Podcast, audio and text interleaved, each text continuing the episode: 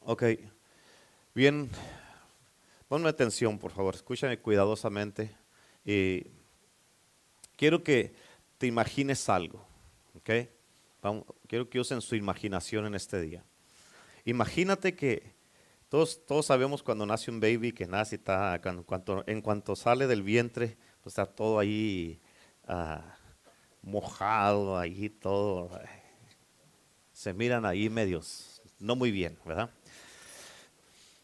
Y este, pero imagínate que tú eres un baby recién nacido, recién nacido, ¿ok? No tienes nada puesto, estás desnudo, desnuda Eres inocente, completamente inocente. Estás fresquecito, acabado de salir del vientre de tu madre. No estás marcado, no tienes resentimientos, no tienes heridas, no tienes prejuicios, no tienes filtros, no tienes enfermedades. Está, naciste perfectamente bien. A ver, estás eh, creado a la perfección, a la imagen y la semejanza de Dios. Amén. Estás puro en tu mente. ¿Y cuántos pueden imaginarse eso? Eso es nacer de nuevo. Amén. Eso es nacer de nuevo. Y eso es lo que, aunque ya somos cristianos, muchas de las veces necesitamos, Señor, yo necesito volver a nacer. Necesito, Señor, volver, dame otro nacimiento, Señor. ¿Sí o no? Señor, vuelve, Señor, porque este, esto, esto ya no me gusta. ¿Sí o no? Yo no sé, pero yo, a veces, yo muchas veces, no nomás una vez, muchas veces me siento así de que digo, no, esto ya no me está gustando. Deshazme y vuélveme a hacer otra vez. Sí, pero que me haga mejor que como estoy, ¿sí o no? Y sí necesitamos eso, ¿a poco no? Pero porque antes que fuera salvo, cuando estabas en pecado, ¿cuántos, ¿cuántos de ustedes saben que Jesús te amaba con un amor eterno cuando estabas en pecado. Ahora, si Él te amaba con un amor eterno cuando estabas en pecado, ¿cuánto más ahorita que ya eres un hijo, una hija de Dios, sí o no? Y déjame te digo algo, cómo es la mente de Dios. El enemigo de tu alma no le puede decir nada a Dios, nada malo a Dios acerca de ti. ¿Por qué? Porque Dios te prefiere a ti que al enemigo. Amén. Dios te prefiere a ti. No hay nada que el enemigo le vaya a decir a Dios para que cambie su manera de pensar o cómo te mira a ti. O cómo me mira a mí, ¿sí o no? En otras palabras, eres único y eres especial. Y lo que pasa es esto. Entiende esto, bien importante. Lo que pasa es esto, es que cuando tú te salvaste, cuando le entregaste tu vida a Cristo, o sea, tenemos que nacer de nuevo para ser salvos, ¿verdad? Pero si naciste a una organización, a un sistema, en una iglesia o un cuerpo, tienes que entender que todos somos hechos de una manera única y especial en Dios. Amén. Él nos hizo, a, a cada uno de nosotros usó un molde especial. Y cuando te miró cómo quedaste, le gustaste tanto cómo quedaste, que rompió ese molde para no hacer a nadie más como tú. Dios te miró y dijo, oh, my, me, my God, dijo Dios. Amén. ¿Por qué le gustaste a Dios tanto como quedaste que dijo, yo no quiero nadie más como Él, quiero que sea único o que sea única? Este es, este es el Dios tan grande y poderoso que servimos. Pero ahora escucha esto, porque hay algo acerca de la mente de los humanos, de nosotros. Y eso es que muchas veces lo que uno escucha primero es con eso con lo que se queda uno. Amén. Pero escucha, algo, la, la revelación de esto es de que muchas veces lo que uno escucha primero es con lo que se queda, pero la revelación de esto es que pueda ser que lo que escuchaste primero no haya sido correcto y te quedaste con eso. Decidiste quedarte con eso. Amén. Pero como fue lo que escuchaste primero, mucha gente o mucho cristiano han decidido edificar su vida alrededor de lo que escucharon y de ahí formaron su vida. Amén. Y por eso hay muchas veces que la gente se aferran a eso y no quieren un cambio. Se aferran a eso y dicen es que así no son las cosas. Se aferran a eso y no le dan espacio a Dios para que los perfeccionen lo que ya está haciendo. Amén. Siempre, siempre todos tenemos que tener y darle espacio a Dios para que nos vaya perfeccionando. Servimos un Dios creativo y Dios no hace lo mismo todos los días. Amén. Si él, es creativo, Él va a crear cosas nuevas. Dice la palabra de Dios que sus misericordias son qué? Nuevas. Cada mañana quiere decir que es algo nuevo que Él está haciendo. Y si nosotros nos aferramos a algo que, escuchimos, que escuchimos hoy, algo que escuchamos hace muchísimos años, si nos aferramos a eso, este, ah, nosotros mismos estamos limitando y poniéndole límites a Dios para que no haga nada nuevo con nosotros. Amén. Tenemos que estar abiertos al crecimiento, a seguir aprendiendo, a seguir cambiando y a seguir siguiendo el liderar del Espíritu de Dios. Amén. Los psicólogos dicen que uno tiene que escuchar algo 37 veces para que se convierta en tu opinión. Amén. Y quiero que, quiero que te imagines algo ahora. Que tú creciste, digamos, creciste en una iglesia. Amén. Donde escuchaste de Dios, pero nunca viste a Dios. Creíste en Dios, pero no conoces a Dios. Y hasta cierto punto se te prohibió ver a Dios y aún buscar a Dios. Porque hay mucho cristiano que no conoce a Dios. Y escucha eso, porque con eso básicamente estás atrapado en lo que se llama religión. Dios no es un Dios religioso. Dios odia la religión. Amén. Y por eso es que como hay mucha gente que está atrapada en lo que se llama religión, es por eso que no hay poder para poder cambiar tu vida. Amén. Mucha gente en este tiempo, en esta era, en esta generación, se están apartando de la fe.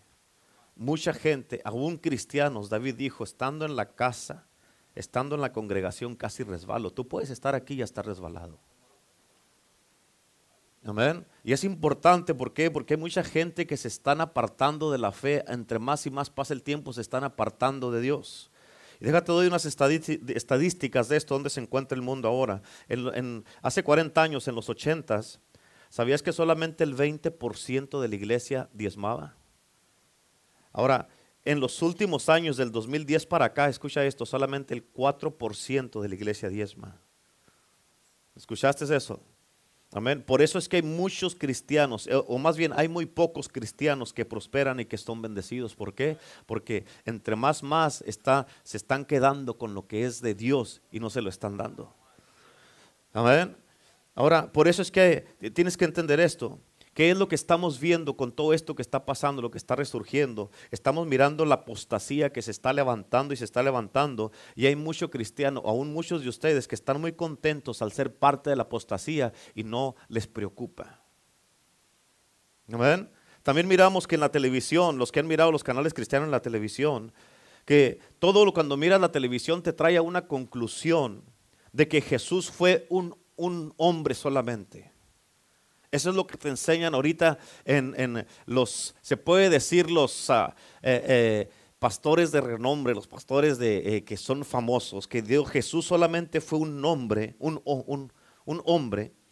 Pero, ¿por qué? Porque así lo presentan un hombre que sí existió, pero ahora lo están poniendo y lo están pintando como si fuera un filósofo solamente y un buen hombre. ¿Por qué? Por eso muchas veces les he dicho, tienen que cuidar lo que miran y tienen que cuidar lo que escuchan. Amén. Alguien dijo una vez, el pastor, tu pastor preferido debe de ser el que te predica cada domingo, no el que estás mirando, el que te miras en el YouTube o en las redes sociales. ¿Por qué? Porque el que miras en la YouTube ni siquiera te conoce y no está orando por ti. Sin embargo, tu pastor está velando y guardando por tu alma. Amén. Y no le hacen caso. Amén. Y lo que quiere decir esto es de que es de que como pintan a Jesús así, sus milagros en este tiempo ya no quieren decir nada para el mundo. Y lo que está pasando es que la gente viene a la iglesia. Eso ha causado que la gente vaya a la iglesia sin una expectativa, sin querer esperar algo de Dios o buscar a Dios o esperar recibir algo de Dios.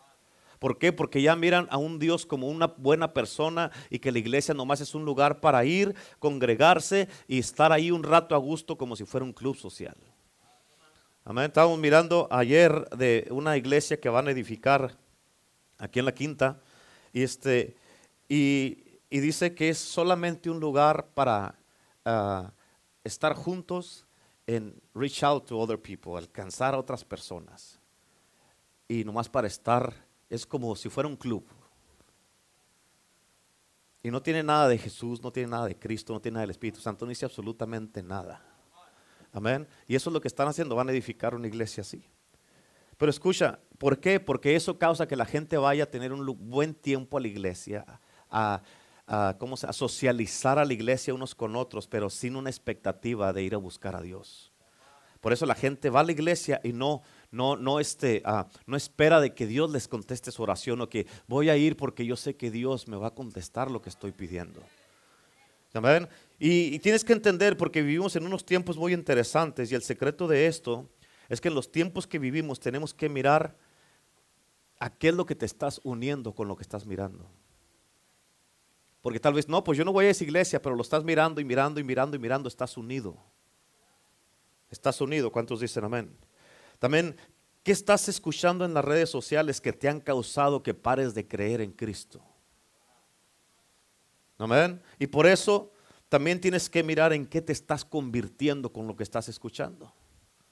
Y por eso si tu fe no es libre, escucha esto, si tu fe no es libre, te vas a dar cuenta que en los días venideros vas a tener tus problemas en creer y vas a dudar de Cristo y porque tu fe no es libre, tú mismo te vas a meter en problemas. ¿Por qué? Porque te vas a empezar a alejar más y más y más de Dios hasta que ya estés bien alejado. Y parte de lo que te voy a hablar en este día, quiero que pongas atención. vas a estar bien familiarizado con muchas cosas. Luego vamos a mirar otra dimensión de esto y luego vamos a desmantelar unas cosas. ¿Sí? En otras palabras, hay que desmantelar tu sistema de pensar. ¿Qué te llevó a donde estás ahora? ¿Qué te causó ese proceso de pensamientos? Si antes pensabas limpiamente, inocentemente, creías con un corazón como de un niño. Por eso te dije al principio, piensa como un bebé recién nacido. Se necesitamos, necesitamos todos una reseteada en nuestra mente y en nuestro corazón. Necesitamos hoy día, Señor, como yo le estaba diciendo, Señor, yo necesito nacer de nuevo, Señor, por favor. Cámbiame, Señor, necesito un cambio. Amén. Ahora, si pensabas limpiamente, inocentemente, creías con un corazón como un niño, pero la pregunta es, ¿qué te pasó? ¿Cómo terminaste en esa condición donde ya no crees o ya no eres enseñable o ya crees que lo sabes todo y ya no recibes la palabra? Porque Dios puede estar hablándonos y hablándonos y hablándonos y hablándonos y hablándonos pero eso no significa que vamos a hacer y hacer y hacer y hacer y hacer. Y cuando no hacemos y hacemos y hacemos y hacemos, estamos diciendo que no creemos, no creemos, no creemos y no creemos. Amén. Ahora vamos a mirar hoy día, en este día, y vamos a revisar si es que estás en religión o estás liberado de la religión o estás atado a la religión y no lo sabes. Nomás te voy a dar dos versículos en este día.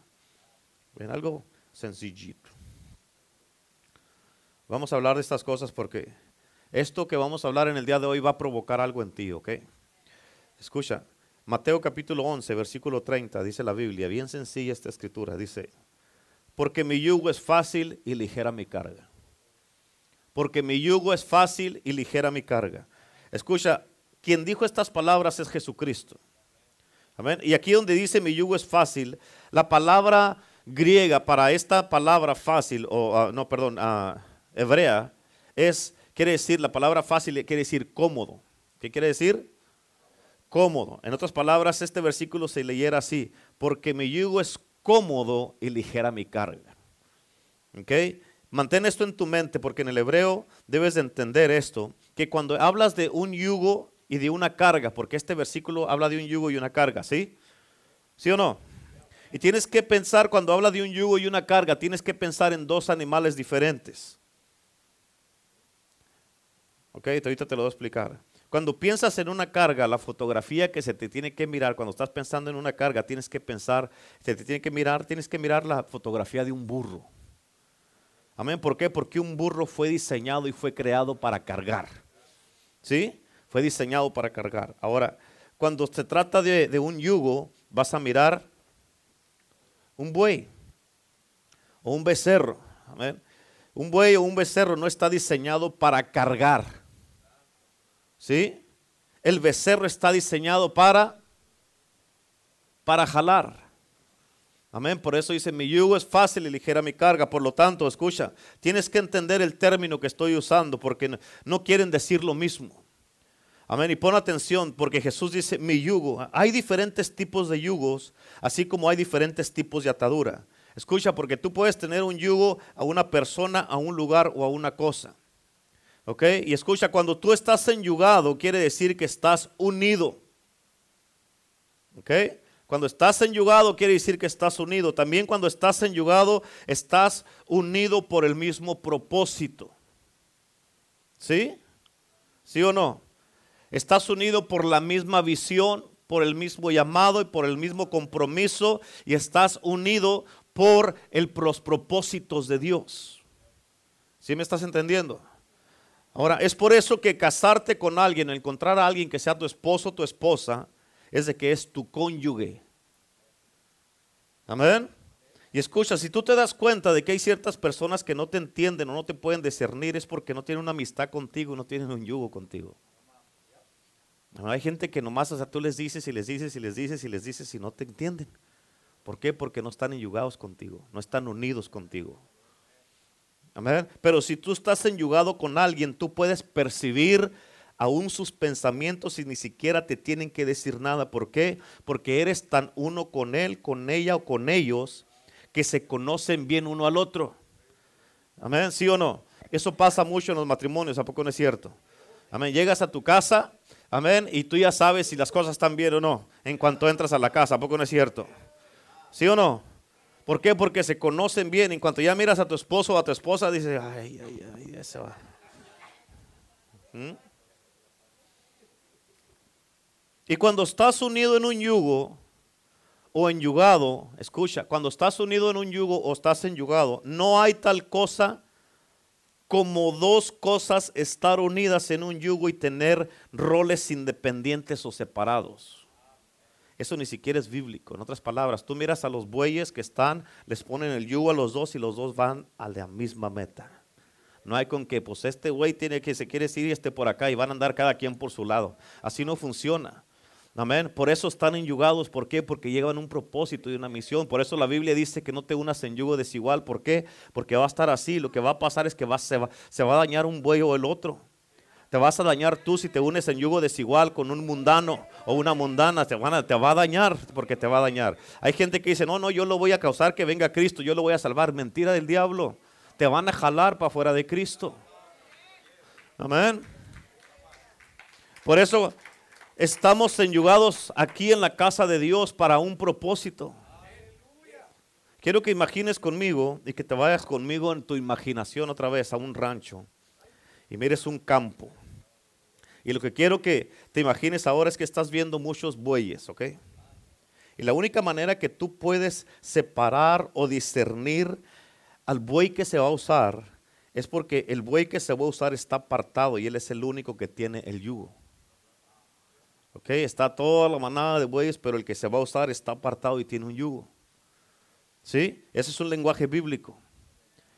Escucha, está apartado, consagrado, separado y cuidado. En otras palabras, cuando estás unido y estás en un yugo, eso es lo que pasa. Pon esto en tu espíritu, acuérdate de esto. El estar unido y en un yugo quiere decir que eres uno. ¿Por qué? Porque los dos bueyes se les ponen el, yugo y funcionan como uno y es más ligera la carga. Por eso dice la Biblia que dos son mejor que uno. ¿Sí o no? Amén. Así que mantén esa visión en tu, en tu, en tu mente del campo de muchos bueyes, pero solo el que tiene el yugo es el que está separado. ¿Escuchaste eso? Solamente el que tiene el yugo es el que está separado. ¿Qué quiere decir con esto, pastor? ¿A dónde va?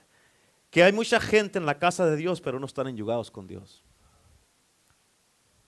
No están separados, no están consagrados, no se han apartado para servir a Cristo.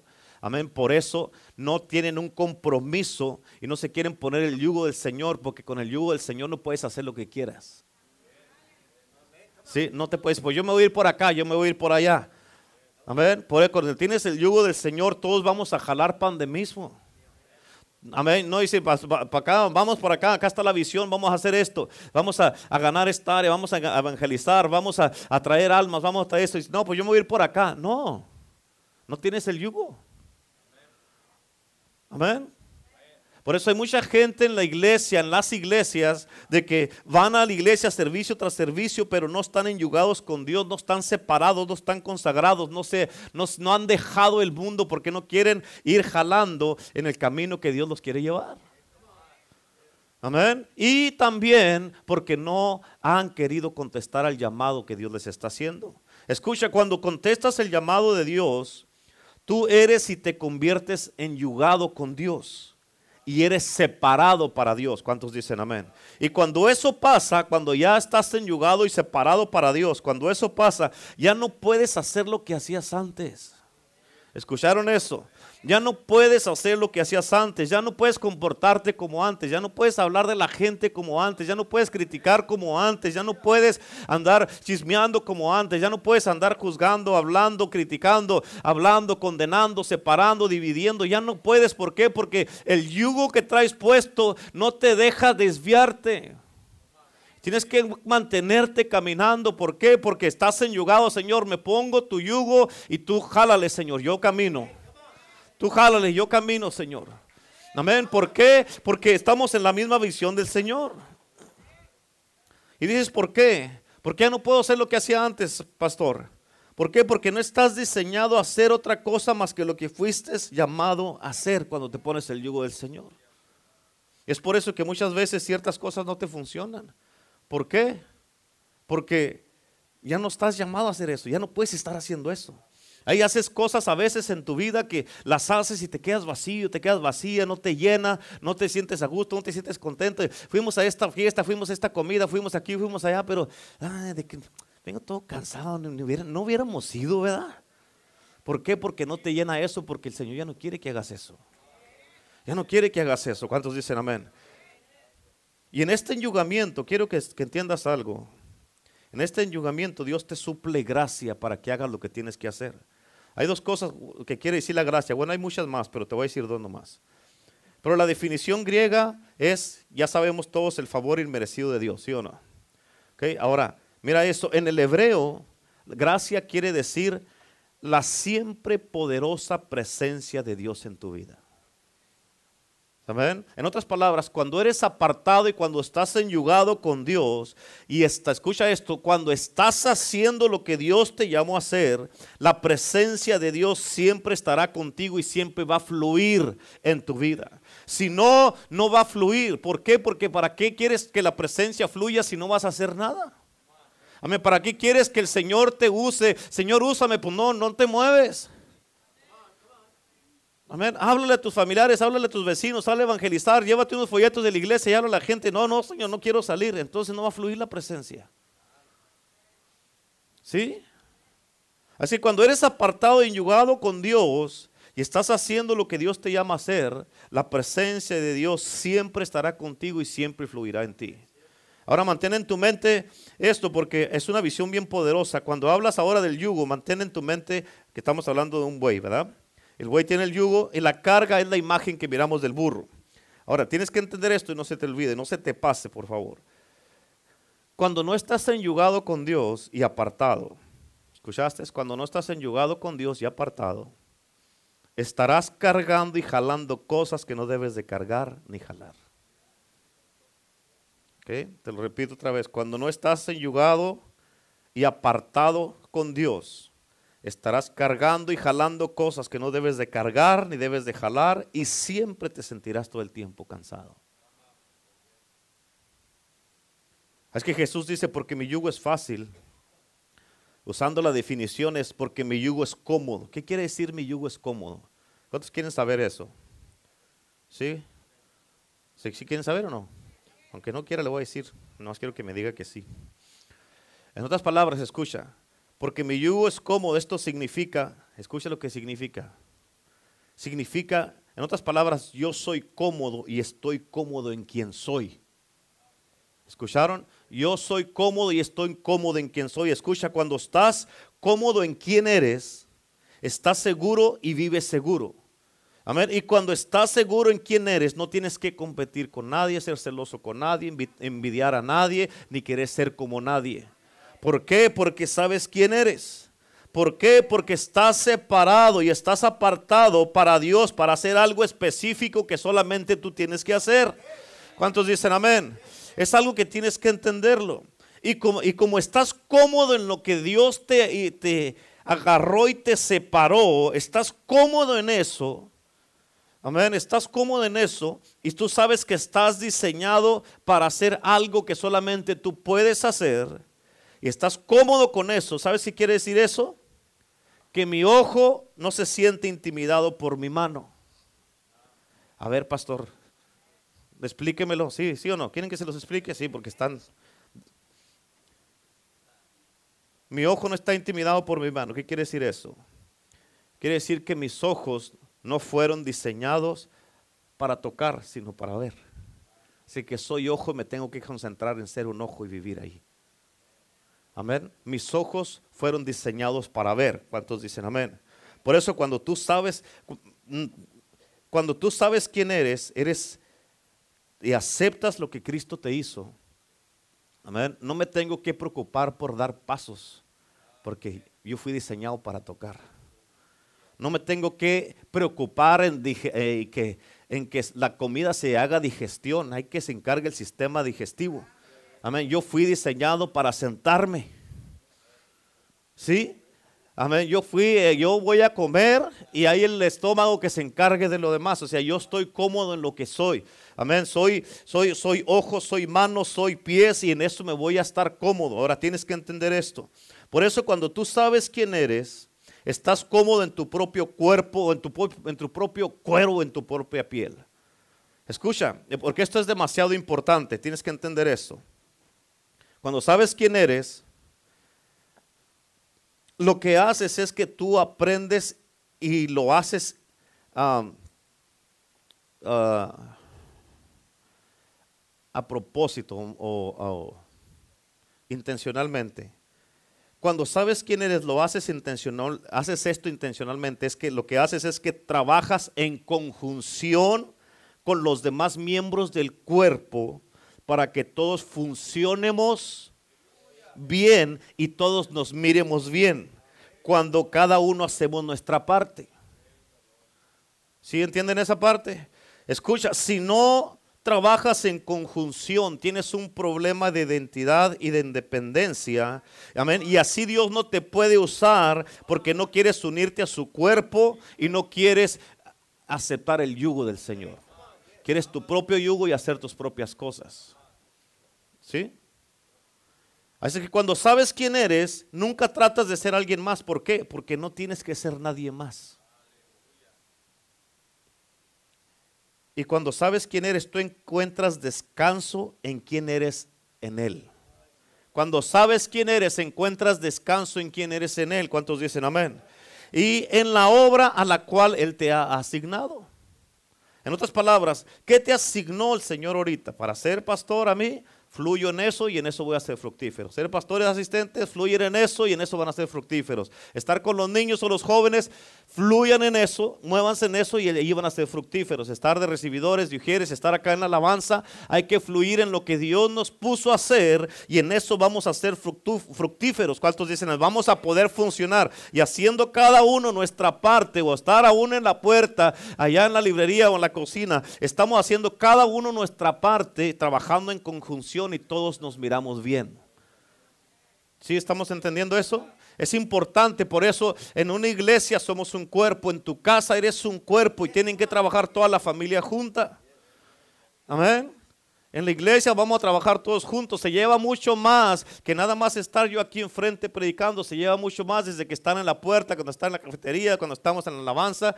Se lleva mucho más allá para llevar todo un servicio a cabo. Gente que está allá eh, con los niños, con los jóvenes aquí, en la alabanza, en la puerta, con los sugieres, los que están al pendiente de todo. Se lleva mucho para que todo un, un servicio se lleve a cabo, pero cada uno tenemos una función y trabajando en conjunción, todos nos miramos bien.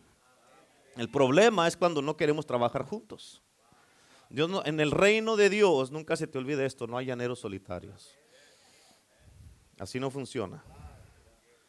Ahora, ah, como todos sabemos, hay diferentes yugos. Los fariseos, los fariseos. Los fariseos ponían sobre el pueblo cosas que Dios ya no requería. Y ellos le pusieron tal carga al pueblo, escúchame, tienes que entender esto, cuando cargas al pueblo de más, la gente no va a servir a Dios con gozo y con un corazón dispuesto. Amén. De hecho, se les hace mucho más difícil amar a Dios y servir a Dios cuando están cargados. Pero, diga conmigo, pero, ok, tienes que entender esto, porque es una línea muy delgadita.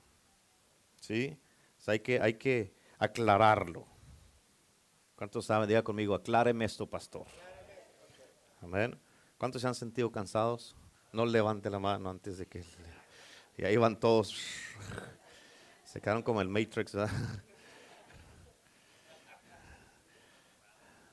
Así es que cuando alguien se siente cansado o que el ministerio ya es muy pesado o es una carga, es porque ya no está unido y enyugado con Cristo. Se desenyugó de Cristo. Porque Cristo dice, mi yugo es fácil si te desenyugas de Cristo se te va a hacer difícil porque vas a tratar de hacer las cosas con tus fuerzas y la Biblia dice no es con espada ni con ejército, no es con tus propias fuerzas, es con el Espíritu de Dios. Así es que cuando alguien se siente cargado en el ministerio o que se siente que es muy pesada la carga, es porque ya no está unido o enyugado con Dios. Y cuando eso pasa, se les hace difícil hacer las cosas con un corazón alegre. ¿Escucharon eso? Amén. Escucha, porque Dios nos está hablando. A mí me, eh, se me estaba haciendo muy, muy, muy tremendo como estaba uh, trabajando en este mensaje ahora. Pero tienes que entender esto y mirarlo de esta manera. Servir a Cristo es un privilegio. Es un privilegio. Tienes que entender eso. Cuando ya no lo miras como un privilegio, te desenyugaste de Cristo. ¿Por qué? Porque se te hace pesado lo que tienes que hacer. La Biblia dice, todo lo puedo en Cristo que me fortalece, ¿sí o no? Todos se saben esta escritura. Pero si te cansas y andas todo cargado y todo eso, ya no, no estás cargando el yugo del Señor, porque el yugo del Señor es fácil. Es fácil y ligera la carga. ¿Sí? Ahora entiende esto. Eso es lo que hacían los fariseos con, el pueblo en aquel entonces. Pero ellos no eran los únicos maestros, porque estaban los saduceos, los fariseos y los escénicos, esenios. Y si mezclas todo eso, fariseos, seduceos y esenios, imagínate las ataduras y el yugo que cargaba la gente en ese tiempo. Por eso Jesús vino y, Él cambió las cosas, pero las cambió Cristo. Pero el problema ahorita es de que dos mil años después, ahorita en nuestro tiempo, las iglesias siguen haciendo lo mismo. Por ejemplo, deja darte un ejemplo. Bueno, antes de darte un ejemplo, escucha, deja decirte algo. Si, si yo no tengo ciertas cosas, ¿ok? estoy condenado por cierto grupo de, digamos, de el grupo élite de pastores que son de renombre y que son famosísimos. Y la mentalidad de ellos es que no tengo suficiente fe.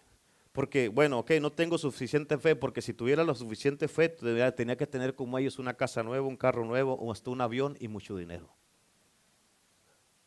Y por eso no puedo ah, caber en el grupo élite. ¿Sí o no?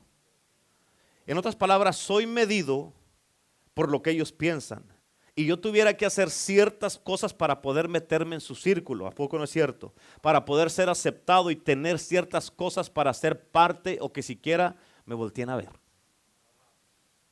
Pero si ese es el caso, escucha, yo no sabía que se tenía que ganar el cielo. ¿Sí o no? o que la salvación se tenía que, ganar. Yo pensaba que la salvación era gratis y a mi entendimiento eso es lo que yo pensaba. No es de acuerdo a obras o posesiones o lo que tenga o lo que no tenga, es por gracia, dice la palabra de Dios. Por eso dice la Biblia que por gracia salvos somos por medio de la fe, tengamos o no tengamos.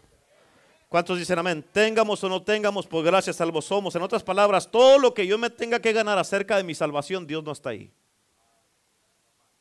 ¿Amén? ¿Por qué? Porque soy salvo por gracia. Ahora, ¿qué es la gracia? ¿Quieres saber qué es la gracia? La gracia es la línea de crédito del cielo que está disponible a través de la cruz para ti y para mí. Amén. Y como está disponible a través de la cruz y la sangre de Cristo, no tiene límite esta tarjeta de crédito, esta línea de crédito que tenemos en Cristo. Podemos venir, amén, y hacer ah, retiros cada que necesitemos en esta tarjeta que tenemos, que es la gracia de Dios. Y decirle, Señor, necesito un milagro, necesito sanidad, necesito, Señor, esperanza, necesito, Señor, que me des paz, necesito que me ayudes. ¿Por qué? Porque ahí está la línea del crédito y escucha, tú no te ganas la gracia, tú recibes la gracia. No tienes que trabajar por la gracia, amén, para caber en cierto grupo, tú solamente recibes la gracia y se acabó. Y el que no te acepte, pues allá ellos, ellos se la pierden. Tampoco no. Por lo tanto, hay ciertos sistemas allá afuera y quiero entrar algo eh, bien importante. Mira esto, mantén en tu mente. Acuérdate de que estamos hablando de diferentes tipos de yugos y diferentes tipos de ataduras. Pero acuérdate, uno puede tener un yugo a una persona, a un lugar, a una cosa, a una cultura o una tradición. ¿Entendieron eso? te voy a mostrar dónde está la iglesia ahorita. Y que créeme esto, que te voy a decir esto y no me estoy jactando y Dios lo sabe. ¿Ok? Pero iglesia, el poder del evangelio es una muy buena iglesia. Amén. Tú no, y tú no, no, vas a poder entender esto hasta que no haya sido alguna de las iglesias que yo he ido. Amén. Sé que la pastora, los Torres o los hermanos Ramírez entienden esto.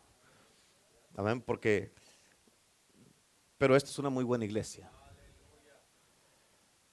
Pero escucha esto, otra escritura que te voy a dar, la segunda. Marcos 7:13 dice, invalidando la palabra de Dios con vuestra tradición. ¿Qué hace la tradición? Invalida la palabra de Dios. Amén.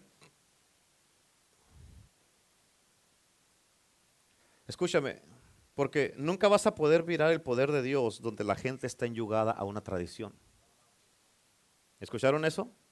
Nunca vas a poder mirar el poder de Dios donde la gente está enyugada, eso es otro yugo, a una tradición. Porque la Biblia dice, y esto es un misterio, y tienes que escucharlo en su contexto. La traducción, escúchalo, ¿ok? La, traducción, la traducción, la tradición tiene tanto poder que la Biblia dice que causa que la palabra no tenga efecto. ¿Sí entendías esa parte? ¿Sí me entendieron?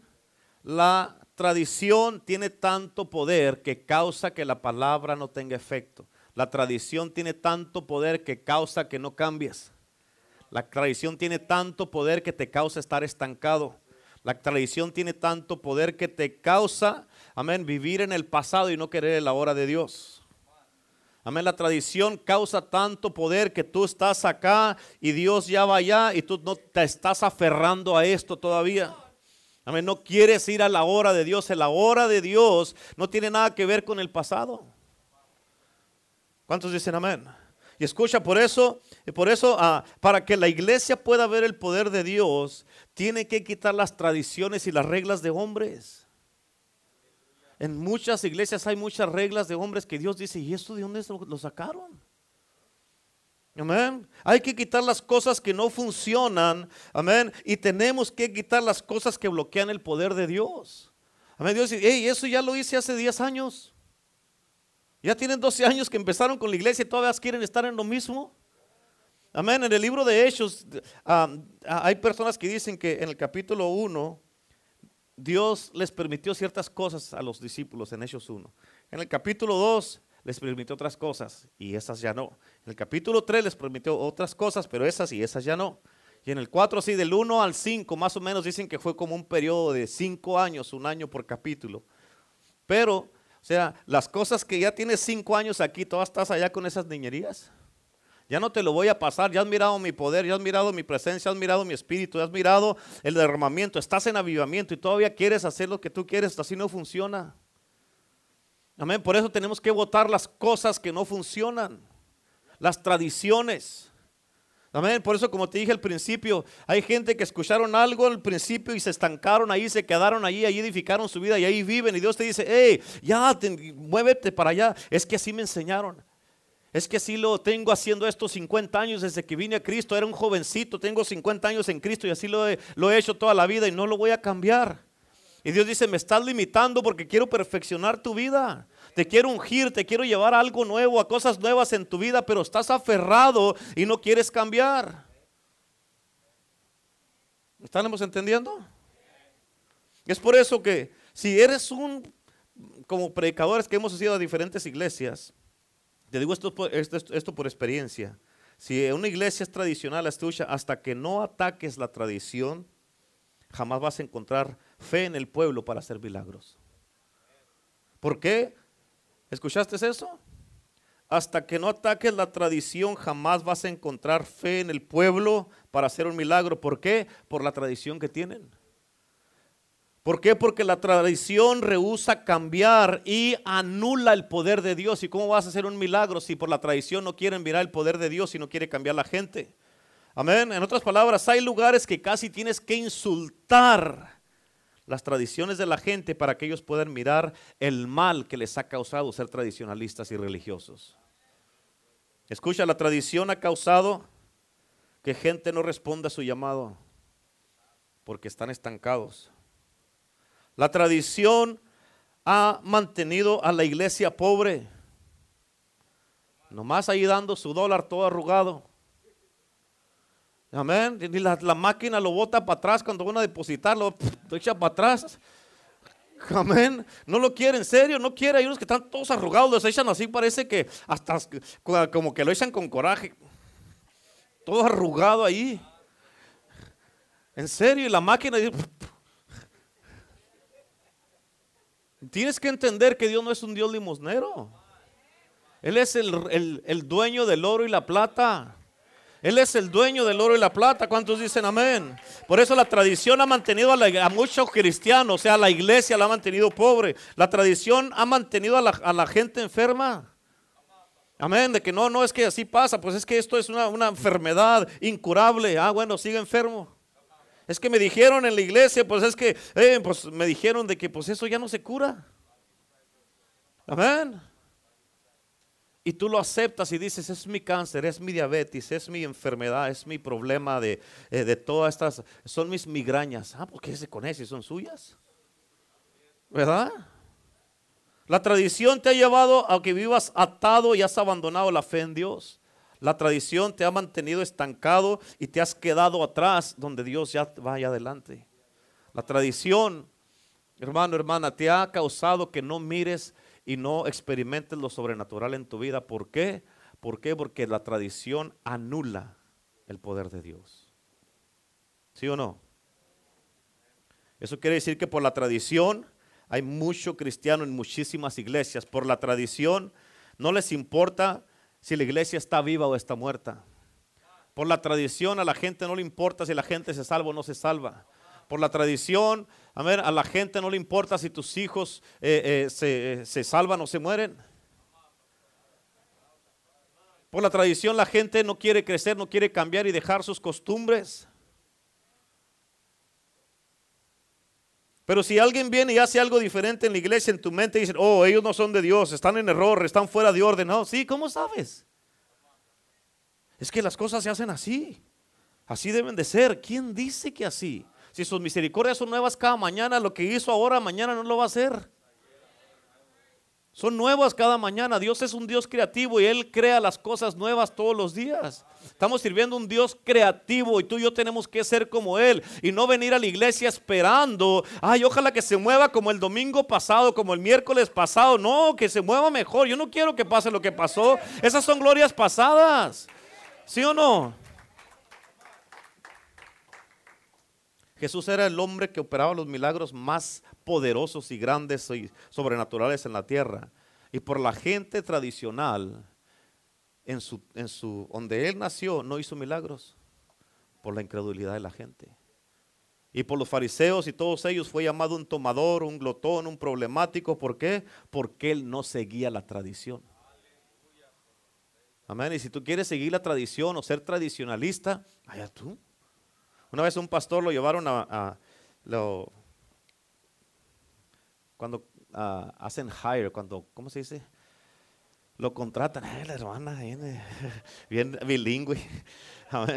Cuando, ah, lo contrataron a, esta hermana, a esta hermana, a este pastor, lo contrataron y fue a esta iglesia y tenían un piano viejo empolvado ahí y el pastor quería quitarlo pues porque quería hacer algo nuevo y la gente, no, ese piano tiene 30 años ahí.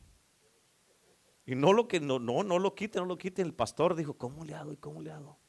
Y cada día, cada día iba a la iglesia y hacía así. Así. Poquito nomás. Y la gente lo miraba y no, pues ahí está donde mismo. Y el siguiente, otro poquito. Y así lo fue moviendo y lo fue moviendo y la gente ni cuenta se Cuando se dieron cuenta, iba ya de la puerta para afuera. Amén. Pero, pero, o sea, tienes que muchas de las veces insultar la tradición de la gente. ¿Por qué? Porque no quieren cambiar, no quieren dejar lo que hacían antes. Amén. ¿Y cómo, va, cómo quieres que Dios haga cosas nuevas si no quieres tú seguirlo? Así es que escucha, entiende esto. Cuando uno está en tradición, escucha lo que no se te pasa esto, cuando uno está en una tradición, en tu mente todos están mal menos tú. ¿Escuchaste eso? ver, Cuando uno está en una tradición, todos están mal menos tú. Pero si toda la iglesia está enyugada en la misma tradición, cuando venga alguien, si viene un pecador, ¿y este qué está haciendo aquí? Amén. ¿Qué está haciendo aquí? ¿Qué, ¿Para qué? Esta es una iglesia de puros santos de Dios. Amén. Puros santos. ¿A poco no es cierto? Así pasa. Y viene alguien o viene, o, viene alguien y hace algo diferente. Amén. Viene un hermano Juan. Amén. Y empieza a gritar amén, aleluya. Y empieza a, decir aleluya. Come on, pastor. Come on, pastor. Y todo like. Amén. Aleluya. Está mal, está en error. Amén. ¿Están entendiendo? Amén. Así es que cuando si tú vives en una tradición, todos van a estar mal menos tú. Y Dios a propósito, a propósito, a veces nos trae gente que son totalmente opuestos a nosotros para sacudir nuestra religión. Amén. Pero si no quieres ser sacudido con esa religión, ¿cómo le vas a dar espacio a Dios para que se mueva? Amén. Pero el problema, que cuando en tu mente todos están mal menos tú, el problema es de que tú mismo causas que la palabra de Dios no tenga efecto en ti por tus tradiciones y tus mentalidades y la religiosidad. ¿Te escuchas? No puedes, nadie, no podemos nunca edificar una iglesia en tradiciones. Por eso hay mucha gente que está enyugada con la tradición en las iglesias. Por eso si vamos, si queremos ver el poder de Dios, tenemos que votar y echar fuera la tradición. ¿Cuántos dicen amén? Tenemos que estar dispuestos, Señor, haz lo que tú quieras, Señor. Es tu iglesia, es tu servicio. Total, tú nos invitaste aquí. Si tú estamos aquí en la iglesia por gracia. Estamos aquí en la iglesia porque es una bendición, Señor, estar aquí en la casa de Dios. Señor, gracias porque me permitiste y que el Espíritu Santo fue y me alcanzó donde estaba y me trajo y me dio convicción. Amén, para que viniera a la casa de Dios. Gracias porque Él me convenció del pecado y Él me buscó y me trajo. Amén. Allá andaba, venga hermano Mike.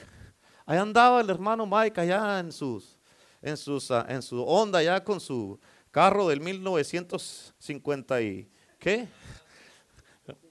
Del, del, carro que tenía en el 55, ahí andaba haciendo todo lo que andaba haciendo, bien, bien macho el hermano Mike, el más chiquito pero el más bravo. Amén, allá andaba, allá andaba desviado haciendo sus cosas. Ahí andaba haciendo sus cosas y acá el Espíritu Santo obrando así, haciendo toda clase de cosas en el cielo y de repente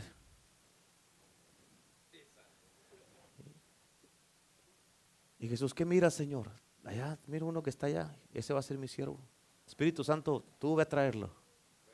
Jesucristo, Él vino y murió por nosotros y nos dejó el Espíritu Santo. Dice la palabra que si no es por el Espíritu Santo, nosotros no venimos a Cristo. Amén. Y el Espíritu Santo es el que va y nos busca. ¿Por qué? Porque Dios tiene un propósito para nuestras vidas. Jesús le dice, yo ya pagué el precio, voy a traerlo.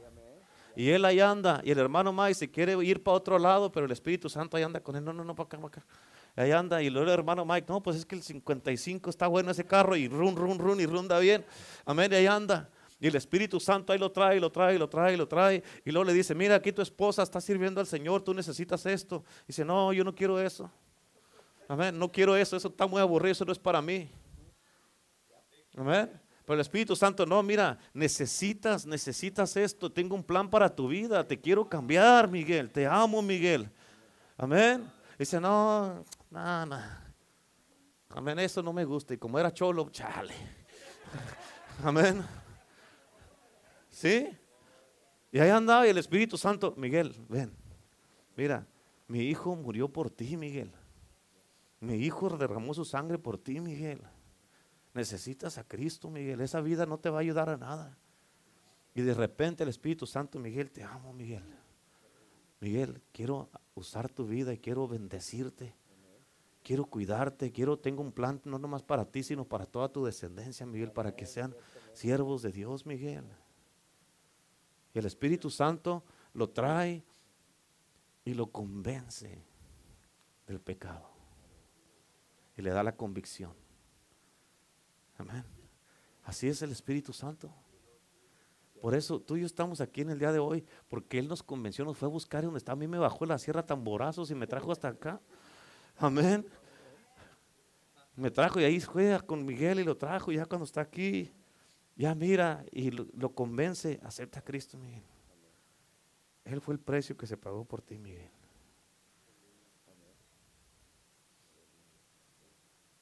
Ya lo convence, acepta a Cristo y le cambia la vida. Le cambia la vida. Amén. Y es lo mismo que hizo el Espíritu Santo con todos nosotros. Por eso nos dio el privilegio de poder estar aquí. Es un privilegio. Y Él viene y dice, Miguel, tú has cargado muchas cosas toda tu vida, Miguel. Por eso estás como estás. Te sientes cansado, Miguel. No, eso, no es, eso no es vida para ti. Déjame, te quito ese yugo del mundo que has traído, porque el yugo del pecado se pudre con la unción. Y Él viene y nos pudre todos esos yugos que traíamos y nos dice, Miguel, déjame, te pongo mi yugo, porque mi yugo es fácil. Y ligera mi cara para que ya no andes así de cansado y preocupado. Amén.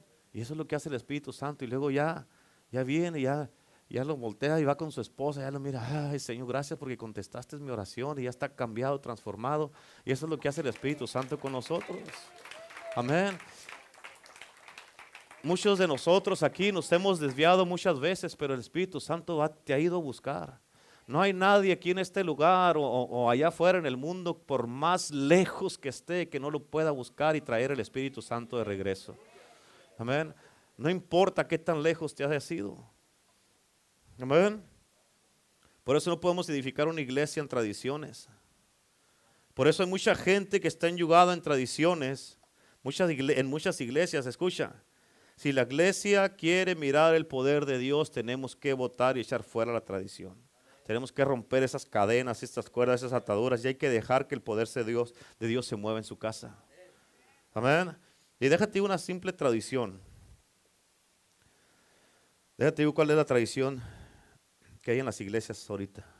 Es de que, especialmente en las iglesias que, como te estaba diciendo al principio, es de que van a orar por ti, pero no tiene que pasar nada. No tiene que pasar nada, nomás van a orar por ti, nomás para que te sientas bien y que no digas que no oraron por ti, pero no van a pasar nada. Oh, estoy enfermo, ore por mí. Oh, no, sí, pues venga, venga. Pues no, yo no creo en milagros, pero déjeme orar por usted, pero bendícelo, Señor, tócalo. Pura palabrería hueca y muerta es lo que es. Amén. Escucha, porque la mayoría de las iglesias, servicio tras servicio, tienes que entender esto y por eso el Señor nos está enseñando esto hoy. Amén. En la mayoría de las iglesias, servicio tras servicio, se ha practicado tanto la ausencia de Dios. Y lo han hecho también, que ahora la presencia de Dios en la iglesia es algo foráneo. Es algo que no se conoce. ¿Cuántos dicen amén? Y cuando Dios se quiere manifestar, lo paran porque dicen que no es Dios. En otras palabras, están tan acostumbrados a vivir sin Dios, a servir sin Dios, a adorar sin Dios, a ir a la iglesia sin Dios, estar ahí, llorar sin Dios y saben que no va a pasar nada. Amén. Que cuando Él se quiere mover no lo reconocen y no lo dejan. Escúchame, el yugo más grande que hay en la iglesia es que tú estás enyugado a algo que está muerto y tú, no, y tú estás contento con eso. O algo que ya pasó, que ya Dios ni siquiera dice. ¿Y eso qué es? Amén. ¿Sabes lo que significa ser un fariseo? Un fariseo es alguien que está muerto pero no sabe que está muerto. Un saduceo, ¿sabe lo que significa? Es alguien que está triste y no sabe que está triste. Por eso la palabra saduceo viene sad. Es tristeza. Es alguien que está triste y no sabe que está triste. O imagínate, muerto y triste. Qué combinación, ¿verdad? Pero escucha, porque la tradición nunca te dejará entrar en la hora de Dios, como ya te lo había dicho. ¿Entendieron eso? ¿Por qué? Porque así lo hemos hecho toda la vida. Sí, pero ya no estás en el pasado cuando empezaste. Amén. Y déjame te digo qué tan poderosa es la religión. Y es algo bien poderoso que te vas a, vas a quedar con la boca abierta y esto te, va, te tiene que cambiar. Escucha, la, supervivencia de la religión o la tradición, okay, escúchalo y cáptalo bien, okay, la supervivencia de la religión o la tradición depende, okay, depende en que tú estés dispuesto a mantenerte ignorante. ¿Escucharon eso? La supervivencia, así por eso vive la tradición y la religión. ¿Por qué? Porque tienen un pueblo ignorante.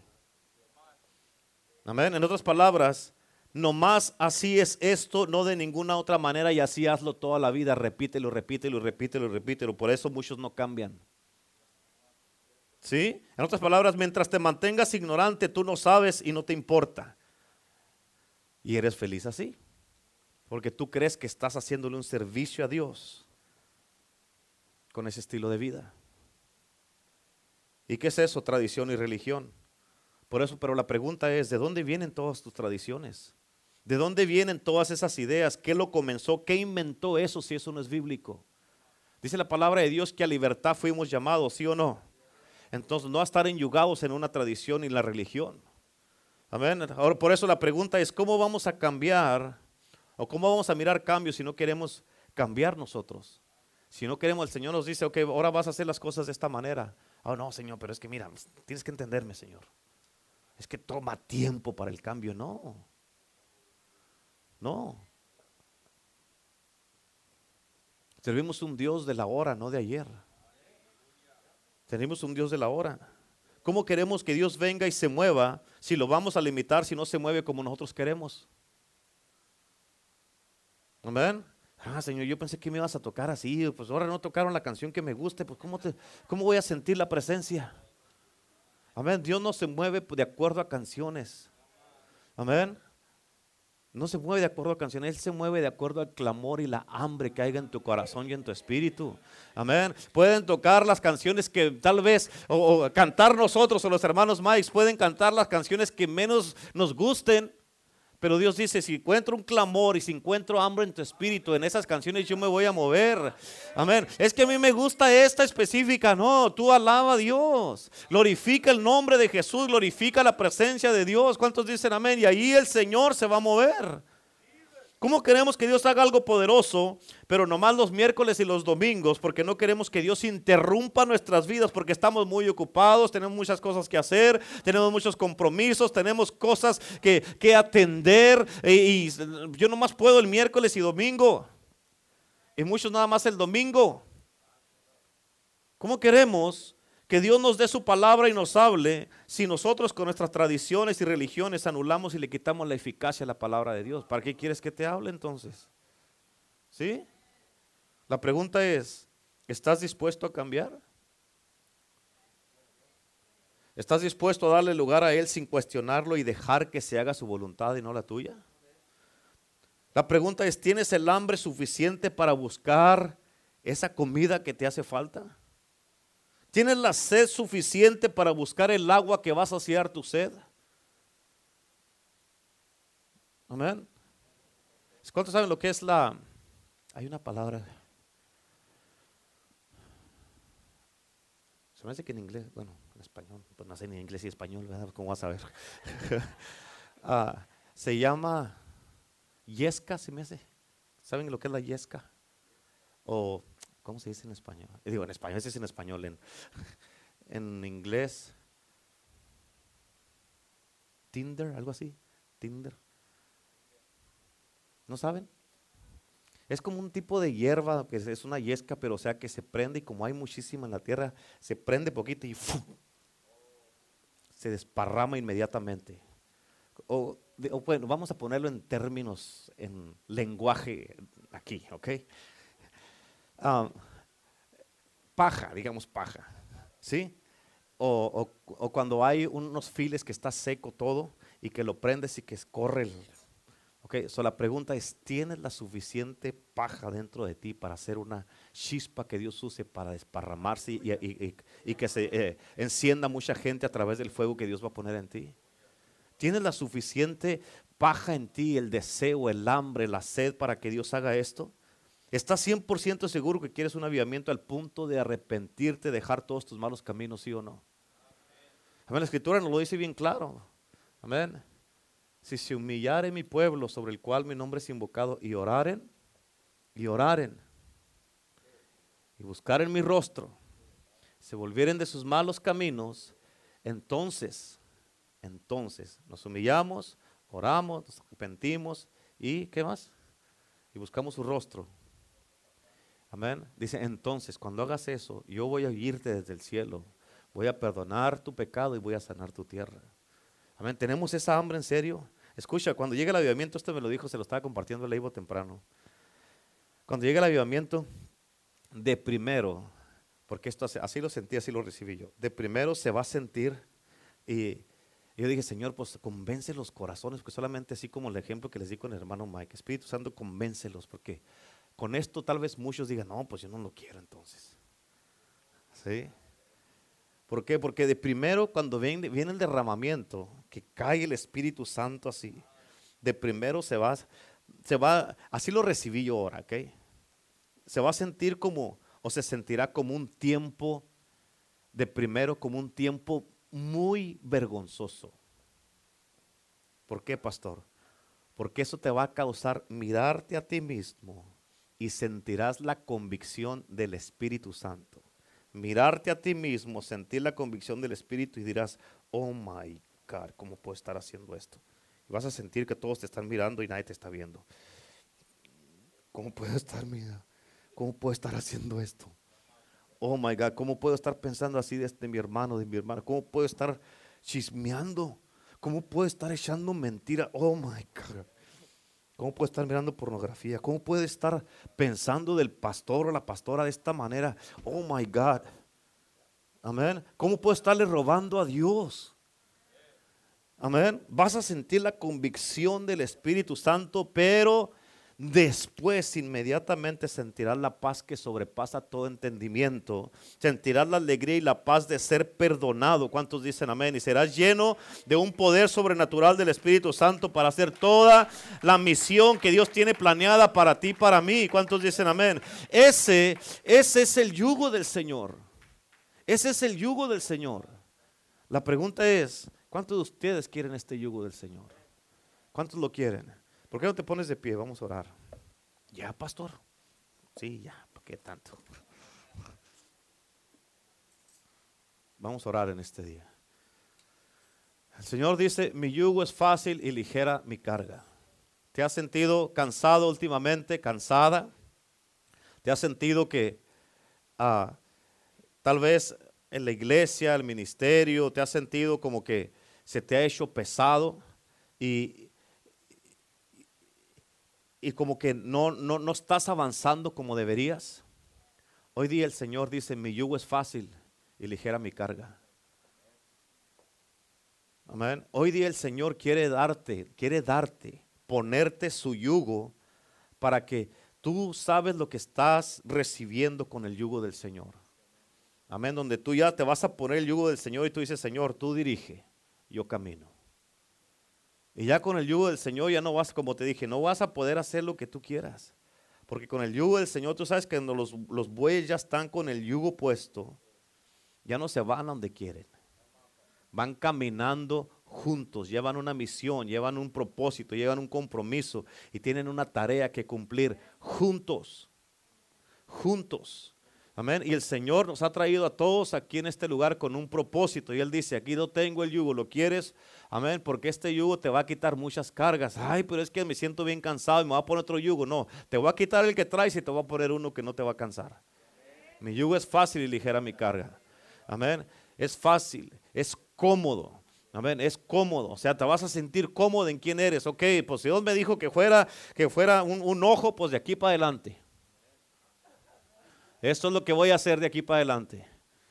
Amén. Dios me dijo que fuera oídos Okay, vas a hacer oídos para escuchar, pero escuchar la palabra de Dios, escuchar cosas que debes de escuchar, no cosas que no debes de escuchar, no chismes, no cosas de mentiras ni nada de esas cosas. Vas a escuchar las cosas que debes de escuchar. ¿Por qué? Porque al tener el yugo del Señor tienes una responsabilidad grande. Amén. Amén. Tienes que caminar, dar pasos. Ok, estoy cómodo en esto. Yo voy a caminar para que avancen todos los demás miembros del cuerpo. Amén. En eso, cada uno, cuando somos, eh, estamos cómodos y sabemos quiénes somos y que nos movemos y caminamos en lo que Dios nos dijo que hiciéramos o nos asignó en este tiempo, vamos a ser fructíferos. Y vamos a ser fructíferos porque sabemos quiénes somos y no nos vamos a sentir, ah, pues yo quería hacer una mano. Y no disfrutas de ser un pie. Amén. Eres un pie amargado.